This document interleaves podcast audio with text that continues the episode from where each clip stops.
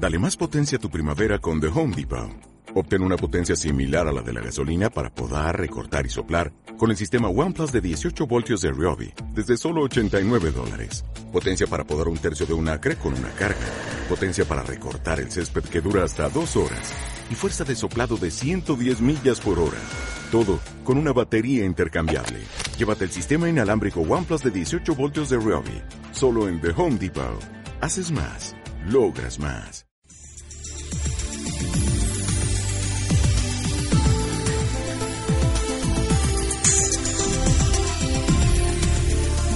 Radio oyentes.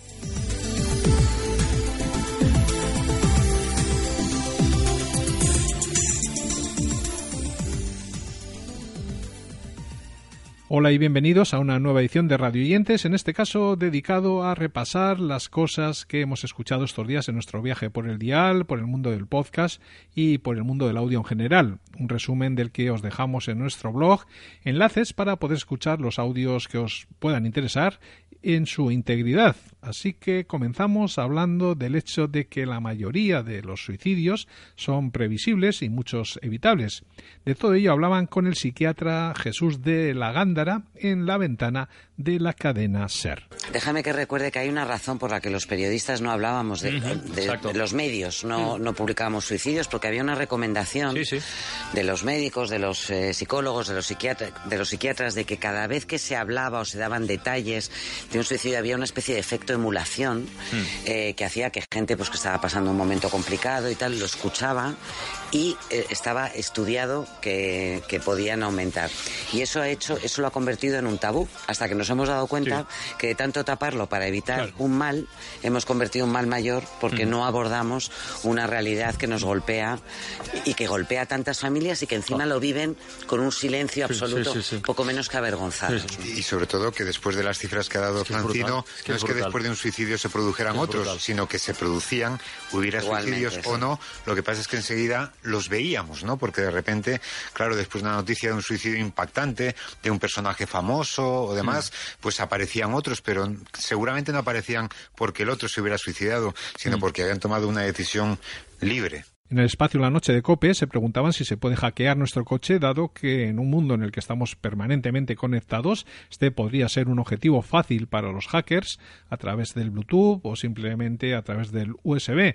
Así que cuidado porque las unidades de control electrónico de sistemas como el airbag, la dirección, los frenos o los smartphones conectados al automóvil podrían verse afectados.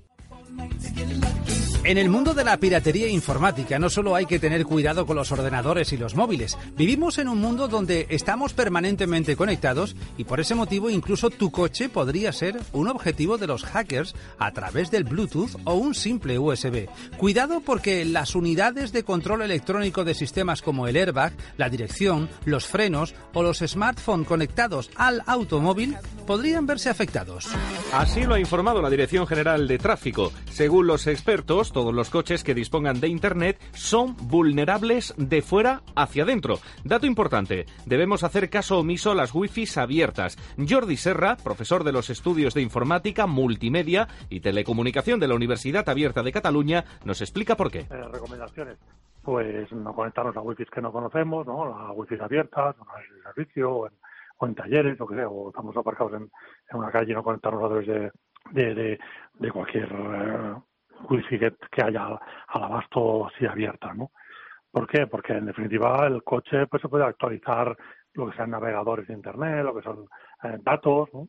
a través de a través de esta conexión. En el canto del grillo, el espacio de Radio Nacional presentado por Chema García Langa, que se emite de martes a viernes de 3 a 6 de la madrugada, en su sección dedicada a la terapia, hablaban sobre cleptomanía, Sergio García abordaba esta cuestión explicando las causas de esta conducta y de qué modo se puede reconducir este comportamiento obsesivo compulsivo. Un ladrón no necesariamente es un cleptómano. Exacto, tenemos que diferenciar siempre un ladrón de un cleptómano. Cuando existe un cleptómano está enmarcado dentro del trastorno obsesivo compulsivo y por lo tanto pues es un padecimiento psíquico. Hay una compulsión al robo. Eh, no se persigue enriquecerse, eh, sino que lo que se hace es que se roban eh, cosas que tienen un valor insignificante y que incluso van a ser poco útiles. Pero uno al hacerlo lo que ha sucedido es que ha bajado su nivel de angustia. Por lo tanto, lo que podemos ver es que después hay un remordimiento y que esos enseres que uno ha robado, pues al final o bien los devuelve o bien los regala y no tenía, no era una necesidad, por lo que un ladrón y un cleptómano son muy diferentes. En este mismo espacio charlaban también sobre la obsolescencia programada, es decir, la programación de la vida útil de los productos en el momento de su fabricación. De todo ello charlaban con diversos especialistas.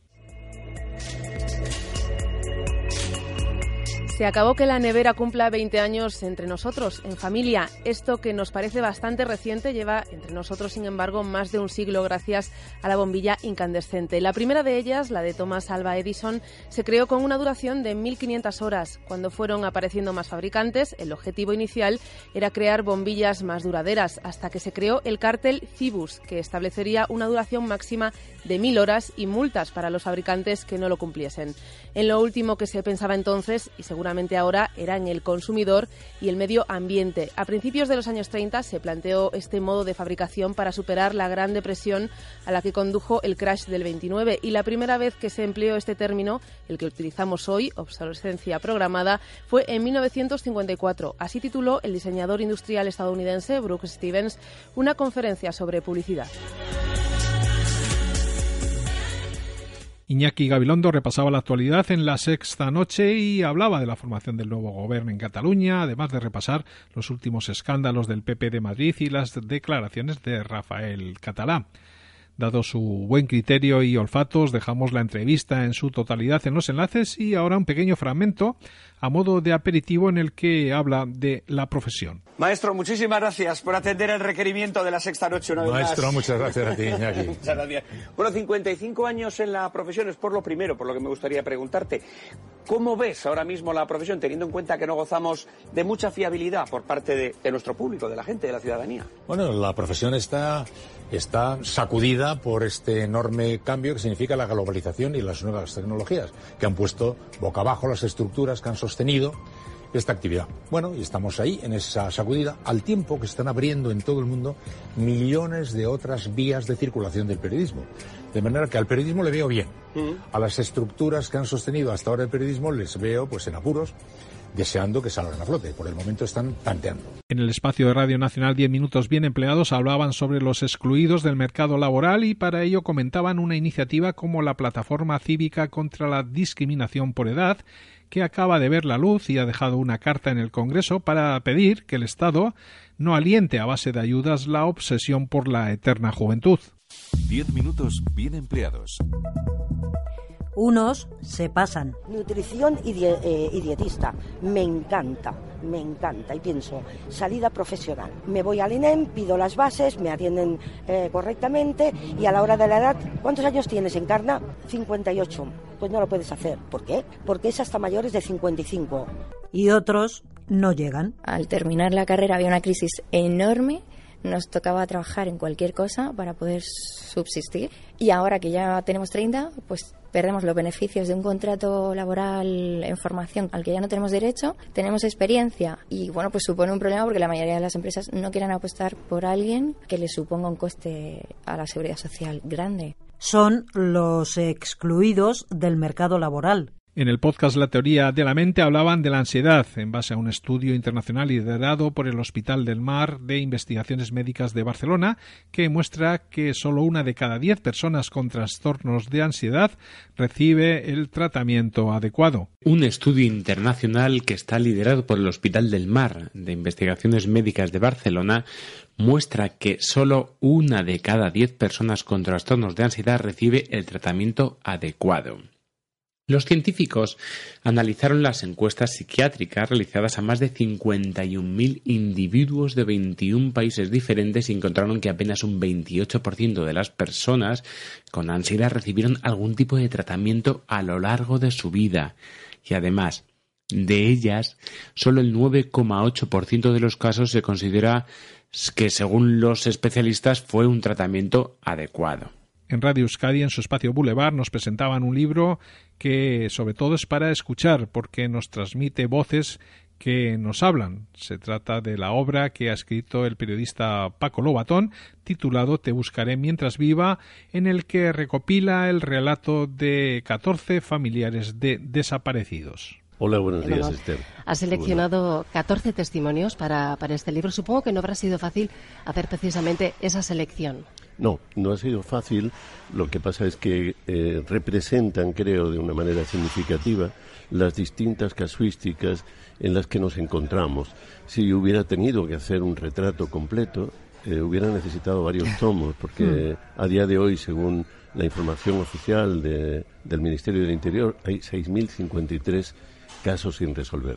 En estas 14 historias, sin embargo, creo que hay una referencia significativa de las distintas eh, situaciones casuísticas que van desde un tiempo relativamente corto en la desaparición, tres años, tres años y pico, el caso de un joven, de un joven que era menor cuando desapareció Paco Molina en Córdoba, o el caso de Borja Lázaro, que eh, ya hace cuatro años, que marchó de Vitoria y del que seguimos sin noticias, y así sucesivamente hasta llegar a los de más larga duración, como David Guerrero, conocido como el niño pintor de Málaga, y otros. En Radio Nacional, en su programa Inquietantemente, comentaban que a pesar de la gran evolución de los fármacos, no ha disminuido la prevalencia de algunos trastornos mentales, como lo revelan las altas tasas de problemas como la depresión o la ansiedad y así psiquiatras como Alberto Fernández Liria consideran que hay que repensar la recuperación de trastornos mentales.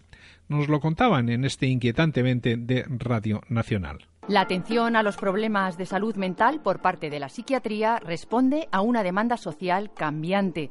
Las altas tasas de problemas como la depresión o la ansiedad, según los informes de la OMS, la Organización Mundial de la Salud, llevan a psiquiatras como Alberto Fernández Liria a un replanteamiento crítico que lo que estamos haciendo es llamar depresión y ansiedad a cosas que hemos llamado de otra forma en otros momentos.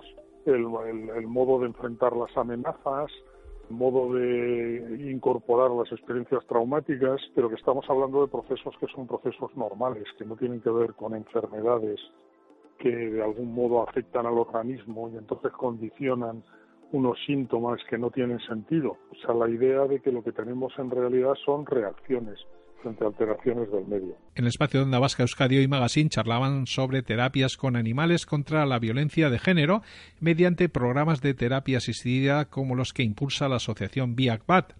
Fruto de este compromiso, han puesto en marcha en el año 2017 el proyecto Astarna Usten, que es un programa innovador dirigido a niños y niñas expuestos a situaciones de violencia de género que ahora llega a Pamplona, un programa sobre el que nos daba detalles la psicóloga Yosune Azpiroz. Sí que es verdad que cada vez somos más conscientes, ¿no? la sociedad y diferentes instituciones, de que es necesario intervenir con, con estas y estos menores. ¿no? Al final, el impacto de crecer en un entorno diario en el que existe la violencia, ¿no? a veces muy brutal, pues tiene un impacto directo en su desarrollo. Entonces, sí que es verdad que hay más conciencia y que, y que las instituciones están apostando por proyectos de este tipo, ¿no? De intervenir con ellos y lo que dices, es intentar exprimir y poder reducir en lo posible, ¿no? la medida posible, el impacto que está teniendo esa experiencia. Volvemos a Radio Nacional porque en su espacio Cuaderno Mayor hablaban de la jubilación como una nueva oportunidad. El doctor en psiquiatría y especialista en psicoterapia, Bartolomé Freire, ha publicado recientemente un libro en el que encontramos algunos argumentos que pueden ser suficientes para entender esta nueva etapa de la vida, que está llena de cambios a los que hay que enfrentarse de la forma más inteligentemente posible. El libro nos presenta cinco maneras diferentes de enfrentar la jubilación como resultado de la investigación del doctor. Cinco modos distintos dependiendo de la estrategia elegida para adaptarse que Freire define como los atareados, los sosegados, los exploradores, los desenfocados y los disfrutadores. El mayor porcentaje eh, corresponde a esas personas que yo llamé disfrutadores, que son personas que eh, en donde predominan las mujeres, eh, que deciden que lo que quieren es disfrutar, que lo que quieren es hacer lo que no habían podido hacer antes y hacer sobre todo lo que les gusta, lo que les divierte, lo que les hace estar en contacto con los demás, lo que les hace mantenerse activos, sin ocuparse mucho de tener como horarios fijos, eh, agendas muy rígidas, compromisos muy cerrados, sino que les gusta la variedad y el poder improvisar eh, en el momento dependiendo de lo que les apetece o de las posibilidades que surgen en su camino. En Onda Cero, en su magazine Más de Uno, hablaban de las adicciones a las redes sociales con el profesor de filosofía Andoni Alonso, que también opinaba sobre las fake news y cómo nos influyen, destacando los peligros de las redes sociales y cómo se está creando una sociedad altamente insolidaria que alimenta el narcisismo individualista. Pensar que lo que ocurre en, eh, las redes sociales no tiene impacto en la realidad y que nosotros no sufrimos cambios y transformaciones con eso es un poco ingenuo, es decir, es un todo. Es decir, eh, un ordenador es algo bien real, se puede tocar. O sea, es algo, eh, y si se cae o alguien lo utiliza para golpear a otra persona, es un arma, son cosas, son hechos, son... Entonces, esa separación es un poco diciendo, no, vivimos en el mundo virtual, vivimos en el mundo real. A mí no me parece que sean ni útiles ni nos dan una imagen clara de las cosas. A la pregunta qué piensa y cómo actúa en psicópata respondía la abogada y criminóloga Paz Velasco, que se ha adentrado en la psicología de los distintos tipos de asesinos en su último libro Criminalmente un libro del que hablaban en el espacio Boulevard de Radio Euskadi. Entiendo que no eres de las personas partidarias de creer que genéticamente podemos estar predispuestos al mal, o sí, podemos estar genéticamente predispuestos a convertirnos en criminales o a cometer actos criminales. Bien, eh, yo parto de la idea eh, de que evidentemente ninguno estamos determinados, es decir, eh, no soy partidaria del determinismo que ya está, digamos, eh, oculto y, bajo tierra desde hace muchísimos años, pero que estamos perdón, predestinados a determinadas personas a cometer ciertas conductas delictivas por características como son la biología, la genética, eh, muchos rasgos, algunos rasgos característicos que tienen determinados sujetos, como son los psicópatas en el cerebro. Es decir, eh, las neurociencias esto lo explican muy bien. Si a eso además le sumamos un entorno, un ambiente social disruptivo y unas características que puede tener determinados individuos, tenemos lo que se llama la mano de póker, es decir, una persona con una serie de características sí que puede tener, digamos, una eh, predisposición a cometer actos agresivos y violentos más que otros. Y hasta aquí nuestro radio oyentes de hoy que ha estado dedicado a zapear por el mundo del audio. Las anteriores referencias son cosas que hemos escuchado estos días y que hemos querido compartir con todos vosotros, ilustrando todo ello con pequeños cortes a modo de introducción sobre cuestiones que si han sido de vuestro agrado podéis ampliar desde los enlaces que os dejamos en nuestro blog. Nosotros lo dejamos aquí, pero mientras tanto seguimos zapeando a la búsqueda de contenido que pueda ser de interés para compartir con todos vosotros en una próxima edición de nuestro podcast.